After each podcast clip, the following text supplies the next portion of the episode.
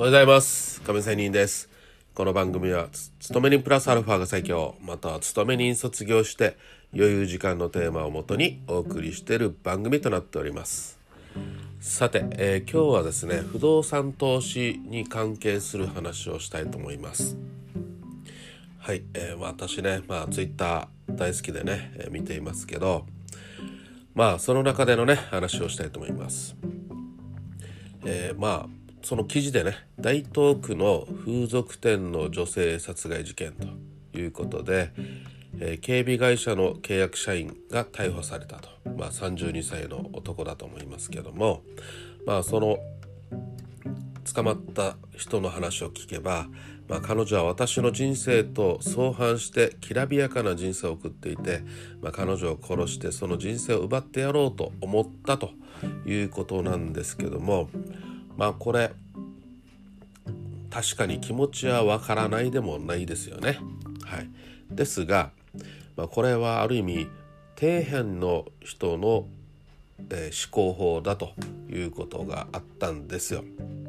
うん、まあこれもね厳しいお言葉であるけど確かにそうだなと。失うものが底辺っていうのはやっぱり失うものがないので直情的にねもう感情的に特攻すると。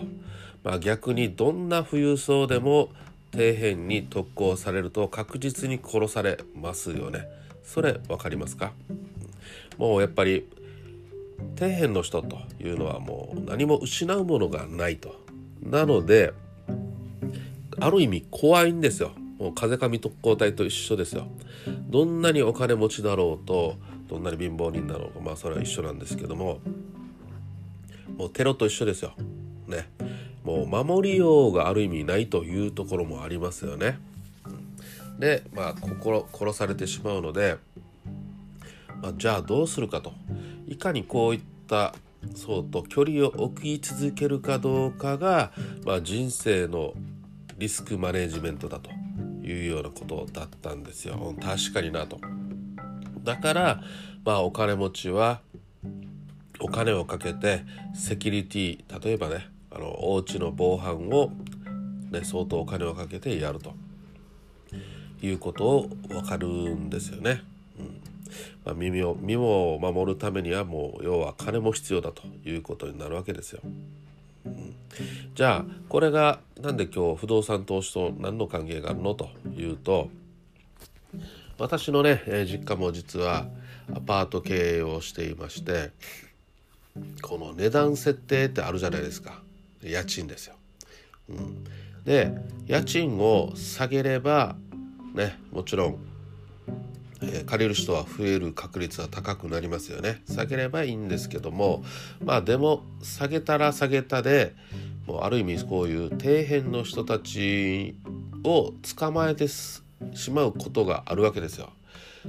いや底辺の人たちも人間じゃんと。いうもちろんそれはもちろん分かっております。しかしその、えー、厳しいお金にね、えー、がない人っていうのはある意味親の立場で考えればですよ。何も人間的な否定をしてるわけではありません。親の立場で経営者からすれば滞納してもらうのは困るじゃないですか、ね、で滞納してもらうリスクが高まるということですよね、うん、まあなのでよく言われるように商品もそうですよ。ね。高い商品、えー、同じも商品似たような商品でも性能が同じでも高い商品と低い商品ではまあ高い商品を買う人っていうのはもちろんお金を持っているのでそれなりの人が来るということですよ。うん、なのでこの家賃設定もねもちろんこの自分が貸せる物件のねレベルにももちろんよりますけども安易に値段を下げてしまうとそういう人が寄ってくるということもありますし値段を高ければ高いほどそれなりの人がやってくるということがありますのでまあ今日はそういう話をしてみました。まあ、これはどんな商品を持ったとしてもそれを売る時に、えー、どういう人をターゲットにしているのかということがあります。これ私今、えー、車のねカーシェアをレンタルもしてますけどこれずっと悩んでるんですよ。軽自動車で担当なんですけどまあ、これを貸せるには今5,000円でやってるんですけど最近なんかねまあ、時期的にも借りる人がいなくて値段下げようかなと思ったりもしているんですけど改めて今回のこの記事を読んだ時にあやっぱりねあ車を貸せる時には自分の大事な車であればまたは自分のこのリスクを考えればある程度、ね、値段を上げた方がそれなりの人が来て、えー、車を大事に扱ってもらえると。ね、低ければ低い人が集まって車を汚されたり乱暴な運転をしたりまたはあとは事故につながって結局は後で面倒くさいことに巻き込まれることが可能性が高いということになるわけなんですね。はい、そういうことで自分の値段設定というものを考えた方がいいなと思いました。またちょっとね発展的に考えるとじゃあ逆に自分がですよ、えー、この世の中からまた周りの人たちにどう見られているのか、ね、自分の人生のリスクマネジメント、ねえー、自分自身の考えもねこの底辺的な感情的な、ね、特攻する的な、